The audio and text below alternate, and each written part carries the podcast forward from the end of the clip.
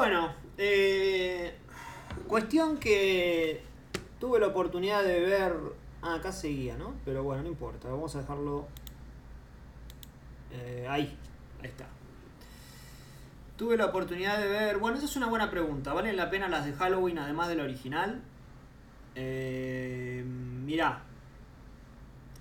Halloween 2 del 81 está muy bien.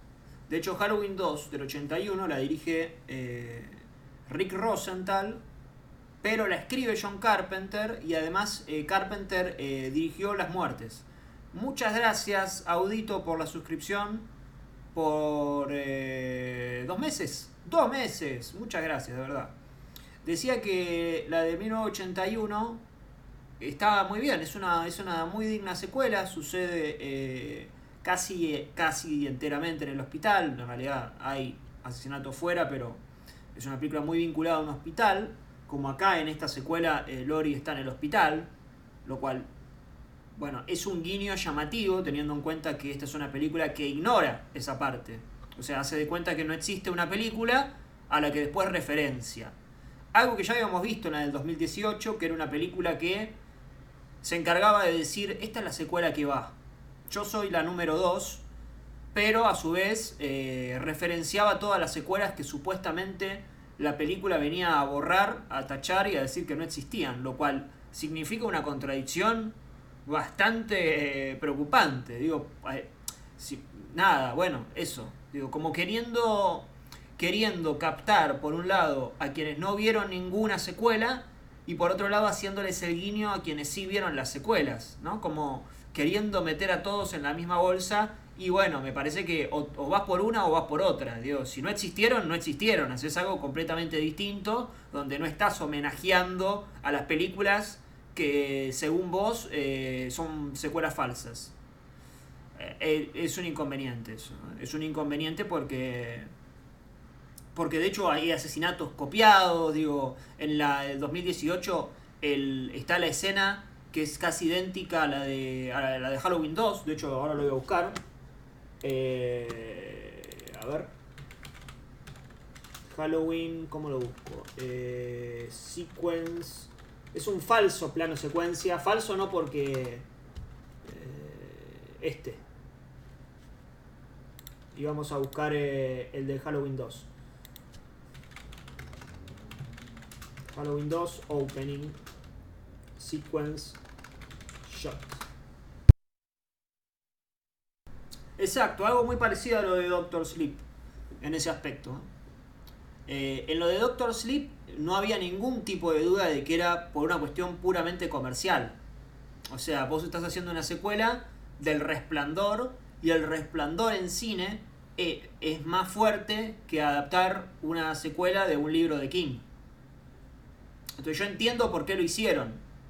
Es una berretada total, Doctor Sleep.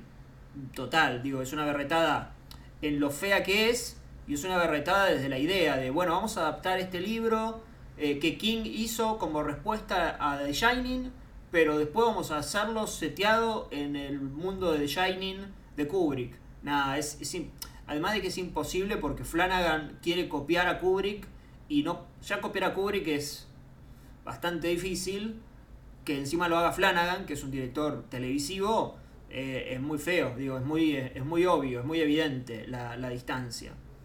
Eh, pero en el caso de esta película, digo, la de Halloween del 2018, es un tanto llamativo que haga eso eh, Gordon Green, porque no tenía necesidad realmente de tirarle guiños a los fans de las otras secuelas de Halloween. O sea, no pasaba nada realmente. Si se evitaba poner el asesinato del baño, que es el que hizo. eh, eh, ¿Cómo se llama? Eh, ahí se me fue el nombre. El de Viernes 13-2 y Steve Miner en Halloween H20. Es el mismo asesinato, el del, el del baño. También lo pongo a ver si quieren. Eh, o, o lo del falso Dr. Loomis, eh, que si mal no recuerdo está en la 4 o en la 5. Ahora me estoy, estoy em- empezando a dudar. Eh, de hecho, acá en, en- en esta nueva versión, o en esta nueva secuela, eh, hay, un, hay algo muy similar a la 4. al desenlace de la 4. En el desenlace, justamente.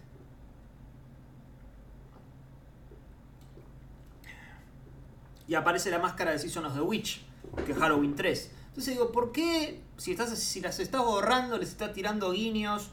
Hay algo ahí que no. que no. que me parece un tanto. Eh, un tanto ridículo, ¿no? Pero bueno, más allá de eso, más allá de eso, digo, juzgando la película por fuera de todo, a mí me parece levemente eh, superior a la anterior. Creo que es más entretenida, creo que aunque sea tiene más muertes, eh, algunas muertes están bien, ninguna es memorable, ninguna es memorable, la, de, la nueva de Gordon Green. Eh, yo creo que la película gana Halloween Kills, digo, ¿eh? gana en, en, en cierta en cierta gracia que consigue un tanto involuntaria. O sea, hay gracia voluntaria, que es la de Little Show y Big Show, que, que, me parece que son los dos personajes de la película, lo cual es bastante... Digo, habla bien y habla mal de la película a la vez, porque son personajes secundarios. Y, o sea, que, que esté diciendo que los más importantes son dos secundarios, eh, o sea, dos personajes que tranquilamente podrían no estar. Eh, bueno, qué sé yo. Y lo de... Lo de... Ah, bueno, eso. Y, hay momentos que son bastante graciosos involuntariamente. Creo que esa escena del hospital que vos decís, eh, The House, me parece bastante ridícula. O sea, yo entiendo eso que vos decís, yo también lo entendía así, pero le da un tono, un tono de, de, de, le da un peso a eso que es bastante...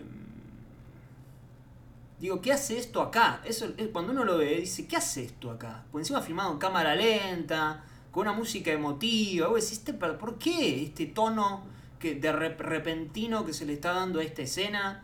Digo, no, no emociona a nadie realmente. Si es un personaje que uno no conoce. Demasiado en serio se toma esa secuencia. Demasiado en serio. Y después encima te lo remata con línea diciendo, hablando de la sociedad. Digo, por si uno no lo había entendido. Eh, por eso digo, yo puedo entender la, la, eh, la, idea de la escena.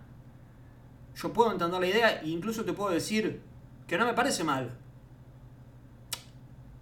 Eh, de hecho, de hecho, la. Eh, me, pareció hasta llamativo que la película. Yo estoy casi seguro que la tercera va a ir para, para un lugar, digo, bien de corrección política. Espero equivocarme. Pero sí me pareció que la primera, donde. que, era, que era claramente una película que se ponía en un lugar, ¿no? El final, con las tres chicas diciendo nosotras vamos a matar a Michael Myers y una cosa así como muy subrayada, digo, de, bien eh, Me Too y demás, pero muy subrayada, digo, a, diferencia de lo que hace Malignant, por ejemplo, que hace lo mismo pero sin, sin gritarlo. Eh, esta me pareció que, pasa que no sé cuánto puedo decir, pero tuvo dos o tres decisiones que mm, que, que bueno, que digo, ah, bueno, como, como queriéndose despegar un poco de eso. Lo del hospital es eso, ¿no? Porque en definitiva le están, están escrachando a alguien que no tenía nada que ver. Sin embargo, esta es una lectura que nosotros hacemos en relación a un contexto que va por fuera de la película. Ahora, dentro de la película, y no sé qué tiene para decir. ¿Se entiende a lo que voy? Dentro de la película no, no, no, no hay tampoco una reflexión demasiado profunda respecto a, esos temas. Digo, uno lo vincula porque son temas actuales, pero dentro de la película no... Mm, me parece que, que, que son como ideas que están ahí, pero que no...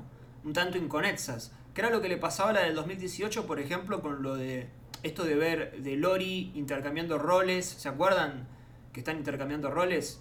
Eh, y uno dice, ah, pará, pará, están intercambiando roles. Y después lo que ves es solamente eso. Y vos decís, bueno, pero ¿cuál es la idea detrás de esto? Porque si es solamente intercambiar roles, no es. Es un disparador. No es. Eh, no está desarrollado. Eh, y bueno, sucede eso, en definitiva. Eh, ¿Qué sé yo? Una película. La pasé mejor que viendo la otra, la verdad. Eh, pero es, un tanto gracioso involuntariamente. El personaje de Tommy es. Eh, el personaje de Tommy, las líneas de Evil Dies Tonight, bueno, como ciertas repeticiones que hay. Las escenas de. es demasiado, sí, sí. Las escenas de Lori son una patada en los huevos. Son una patada en los huevos. La escena de Lori que tienen que estar porque está Lori y no saben cómo cómo digamos, no quieren mostrar más de Lori, pero quieren que siga ahí y son una patada en los huevos las escenas de Lori. ¿eh? Encima quieren ser emotivas, no, no. Eh, y lo del 78 es la mezcla que quieren hacer, de que continúa y de lo que le, pasó a un policía. No, primero no es importante, no va a ningún lado, podría no estar y segundo no se entiende nada.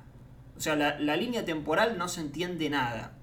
Y creo que alguien que no vio la de 2018, ni vio la de, la de los 70, ni vio la de 81, no entiende nada la película. ¿eh? No entiende nada de nada. No entiende nada de nada.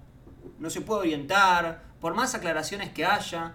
Eh, y las vinculaciones que quieren hacer de, bueno, un pizzero que quedó vivo en la de, en la de Carpenter, ahora de repente es... Y no importa, realmente era, digamos, si si su peso en la película eh, solamente está en que fue un pizzero y nada más, o sea, no hay un desarrollo de ese personaje en la actualidad, de modo tal que pueda haber eh, una continuación, digamos, interesante sobre ese personaje, y es lo mismo que haya sido un pizzero que en su entonces o que sea un tipo de la actualidad. no la verdad que no, está muy forzado eso. Eh, y bueno, después hay otras cosas. Eh, pero bueno, en defensa de la película, eh, tengo que decir que, que, me pareció más entretenida, que me pareció mejor que la anterior. Y que bueno, aunque sea hay muertes, y ahí hay un entre paréntesis que tengo que, que tengo que abrir. A mí me gusta ver muertes en cine, me gusta ver muertes en películas de terror. Pero, pero, eh, querido David Gordon Green, querido David Gordon Green, querido David Gordon Green.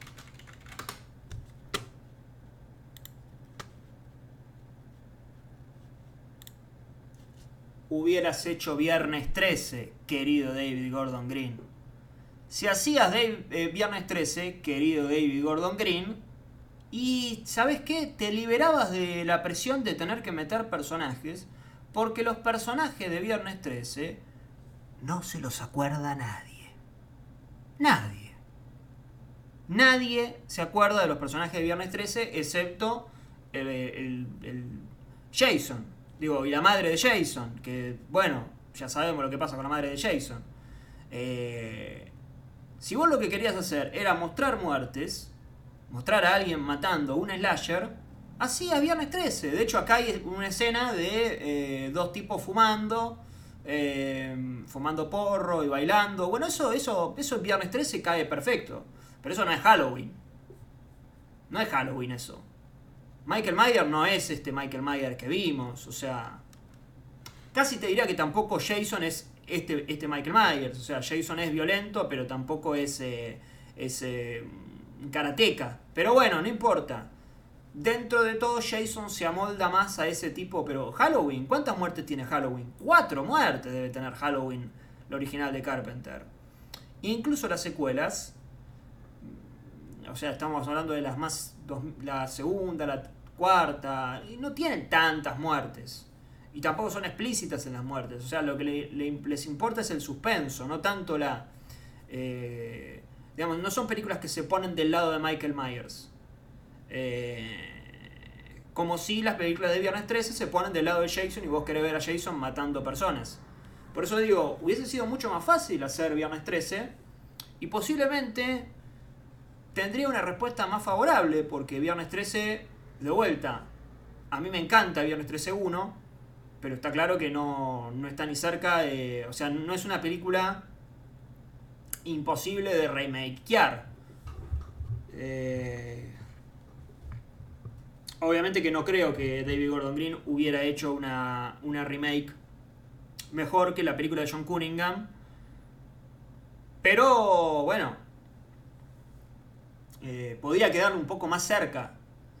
Acá me parece que le queda muy lejos porque no... Digamos, lo que, lo que entiendo yo de estas dos películas de Halloween es que él no entiende Halloween. No que él está haciendo algo distinto, ¿eh?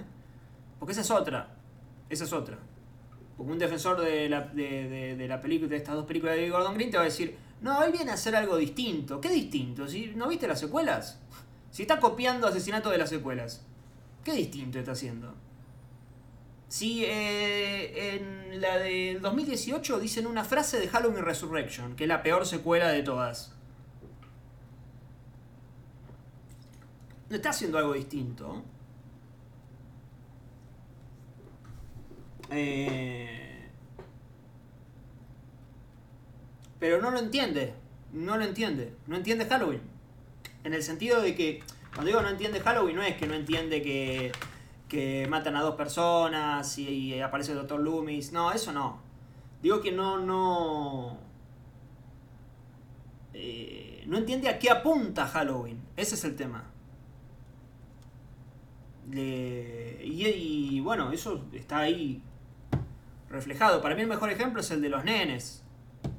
Digo, no. No. Hay una contradicción ahí con el tema de los nenes, que es como. Porque Halloween, en Halloween de Carpenter, Michael Myers no asesina a nenes. ¿Por qué? Porque Michael Myers se quedó estancado en la infancia.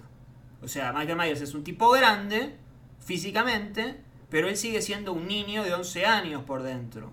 Entonces él no mata niños porque él se ve reflejado en los niños. En la de 2018 sí mata niños, pero deja vivo un bebé. Y vos decís, pero, pará, si yo te tomo que en la del 2018 mata niños y, se caga en la del...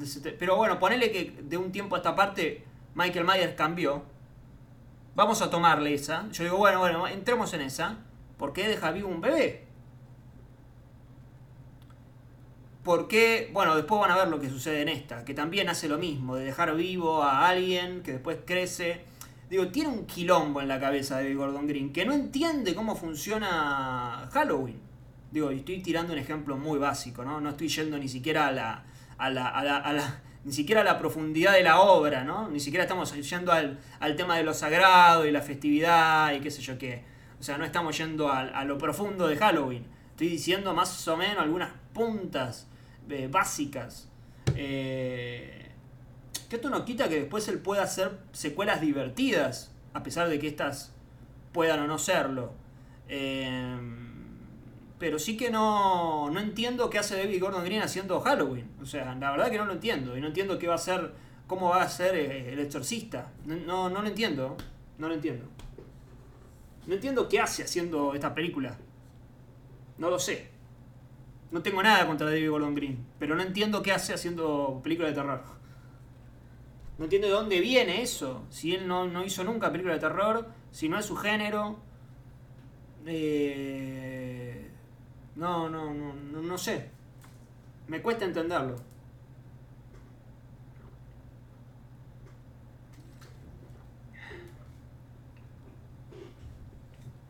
Pero bueno. Eh, vamos a ver. Ah, lo de los. Mira,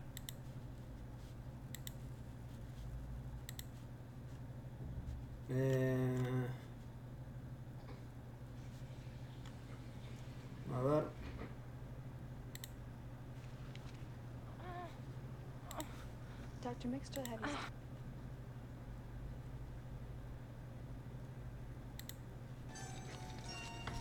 Halloween 2 arranca con. Eh, eh, con.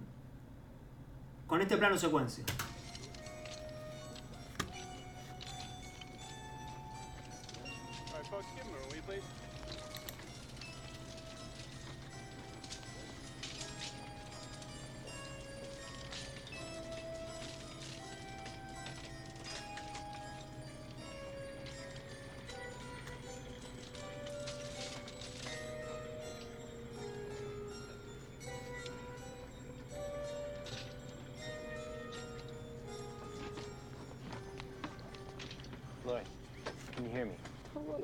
To sleep. It's all right. Take it easy. We're gonna go to the clinic, all right? Don't let him put me to sleep. No, pero acá no está. Qué raro. A ver, esperen, esperen. ¿Dónde está cuando aparece Michael?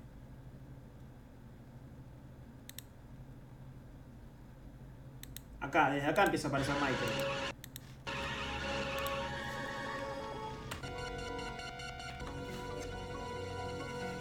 Acá aparece Michael por primera vez en la 2.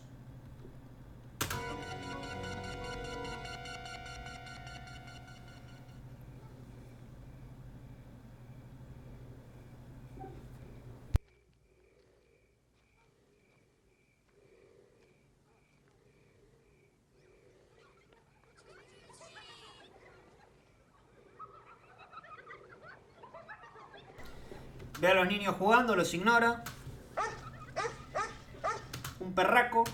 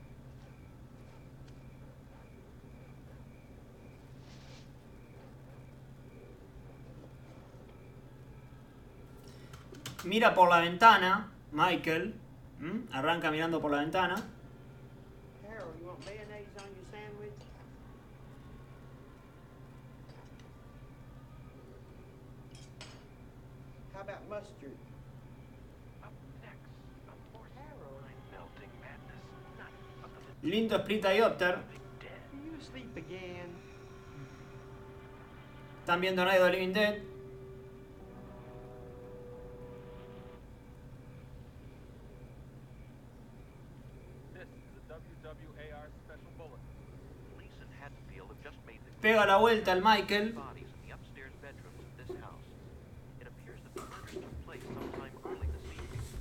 Authorities have Qué planito este, eh, qué planito este.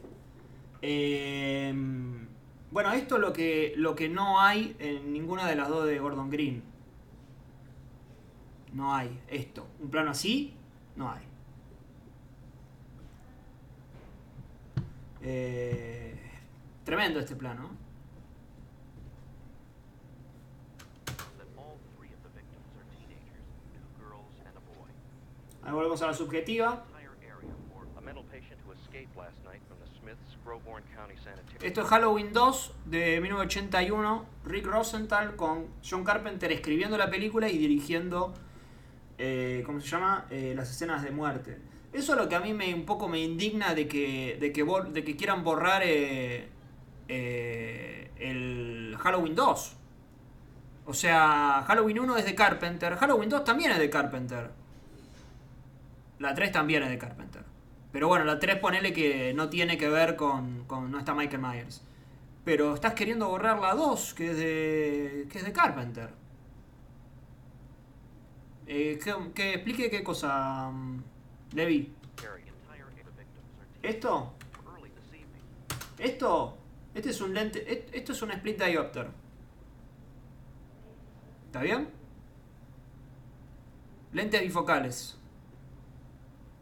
Es un adminículo que se le adjunta al lente que permite que eh, dos elementos estén en foco, un elemento más cercano y un elemento más lejano. Ambos estén en foco. En este caso, el señor durmiendo y en el mismo plano, ven que se ve acá como un poco borroso, eso es por el tema de, los lentes bifocales. Eh, y, mm, eh, y en la profundidad tenemos a la señora que está de espaldas y detrás eh, Michael Myers. Es es una locura este plano. Es muy simple en algún punto, pero eh, mega recontra narrativo, porque alcanza solamente ver el plano para entender qué es lo que está sucediendo. Una persona durmiendo, una mujer que probablemente sea la esposa de espaldas, viendo, la viendo que el tipo está viendo la televisión y se quedó dormido, eh, y mientras una persona está detectando que la otra persona, digamos su pareja, está durmiendo, de alguna forma esa mujer que está ahí viendo cómo este está durmiendo, también está durmiendo porque tiene a Michael Myers detrás sin saberlo. Eh, ¿Y quién, y quién, les pregunto a ustedes, quién habla de Halloween 2 de Rick Rosenthal y John Carpenter? ¿Y quién habla de este plano que estamos viendo? Nadie. ¿Lo ven en One Perfect Shot siendo dando vueltas por, por Twitter? No. Sí, ahí, ahí la sigo, muchachos, ahí la sigo. Eh, Pero me dijeron que vuelva para atrás para ver el plano, viejo.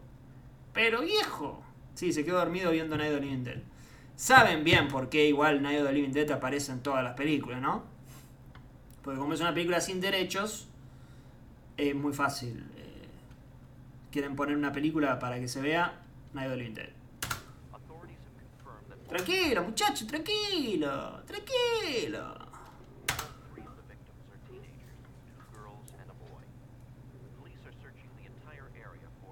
patient who escaped last night from the Smiths Broborn County Sanitarium.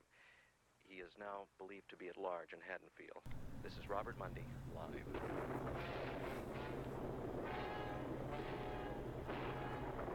They're coming to get you, Barbara. Stop it! You're ignorant. Ahí está el They're coming, de- el They Are Coming to Get You, Bárbara, de Night of the Living Dead, que se da al mismo tiempo que están a punto de asesinar eh, más o menos se, se- se- entiende el chiste, ¿no? O sea, un personaje masculino dentro de una película de terror está, diciendo, está diciéndole al personaje femenino, van por vos, Bárbara. La mujer de la película, o sea, la, mujer de, la- de lo real, del mundo real, está viendo esa situación al mismo tiempo que nosotros escuchamos el Van por vos, Bárbara, que es, eh, digo, en algún punto Michael Myers yendo por esta, por esta mujer. Digo, lo bien que hace eso.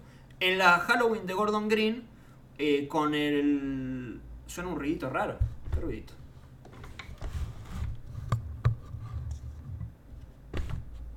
Ahí. En la Halloween de Gordon Green hay un personaje de un chico que le empiezan a decir a cada rato They are coming to get you, they are going to get you, they are going to get you. Que es en referencia a, a esto y ahí también a Night of the Living Dead. Se lo dice 80 mil millones de veces por si no te quedó del todo claro. Y obviamente que no funciona de la misma manera que esto, ¿no? Que es eh, que es con la película y al mismo tiempo.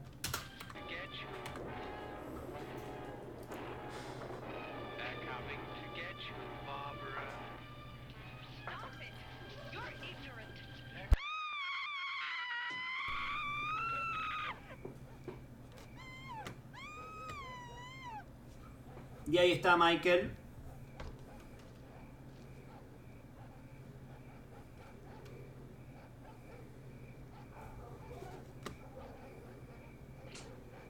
Asesinando.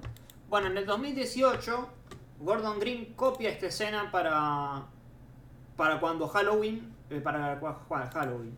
Para cuando Michael Myers escapa y se mete en la noche de Halloween. ¿Se acuerdan cómo arrancaba esta escena además, no? Con la subjetiva, los nenes jugando y él doblando y no. no matando. Bueno, lo mismo sucede aquí. Los nenes jugando.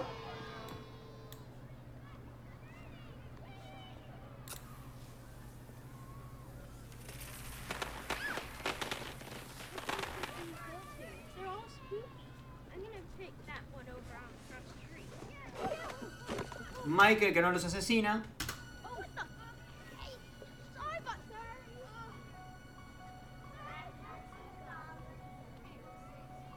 Sí, animales mata. Si mata al perro en la, del- en la, la anterior. Pero... Pero bueno, no lo... No, no... qué sé yo.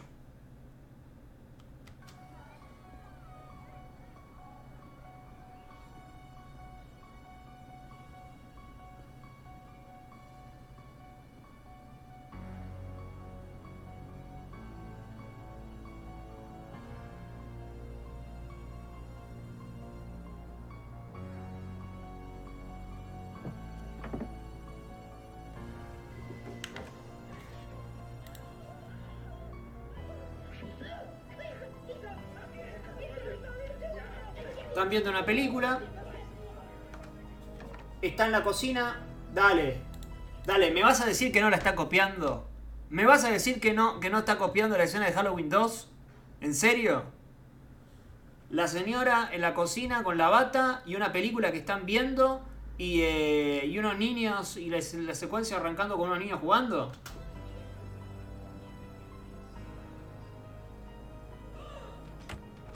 Y el asesinato que no se muestra. Porque en la, en la anterior tampoco se mostró, la de Halloween 2.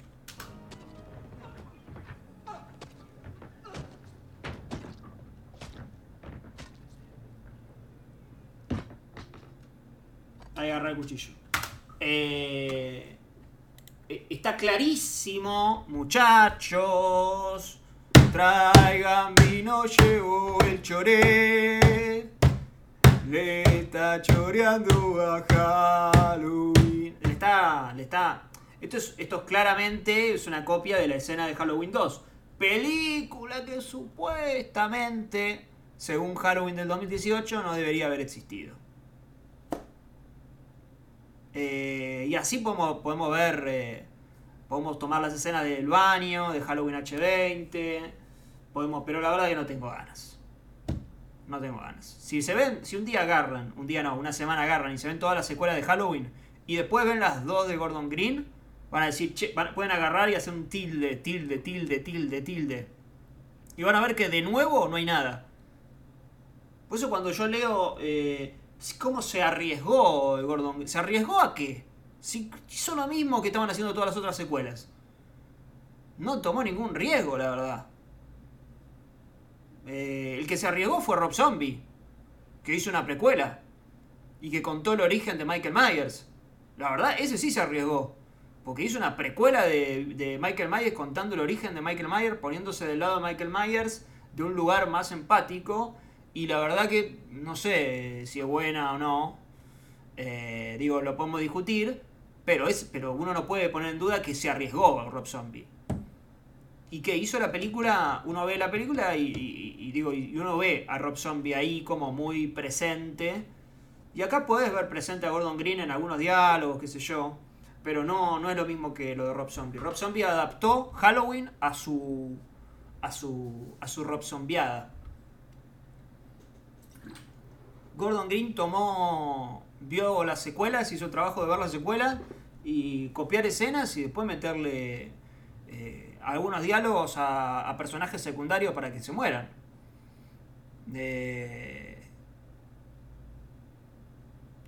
O sea, por eso Halloween Kids se siente una película relleno entre la 1 y la 3. Muy, eh, muy Cinematic Universe, muy de- de ese estilo.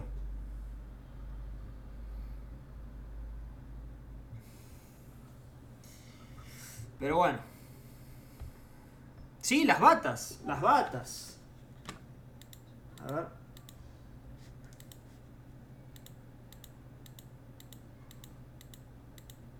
Mirá lo que hermano. Dame la mano, hermano, hermana. Dale, hermano, mirá lo que es. Mirá lo que hace, mirá lo que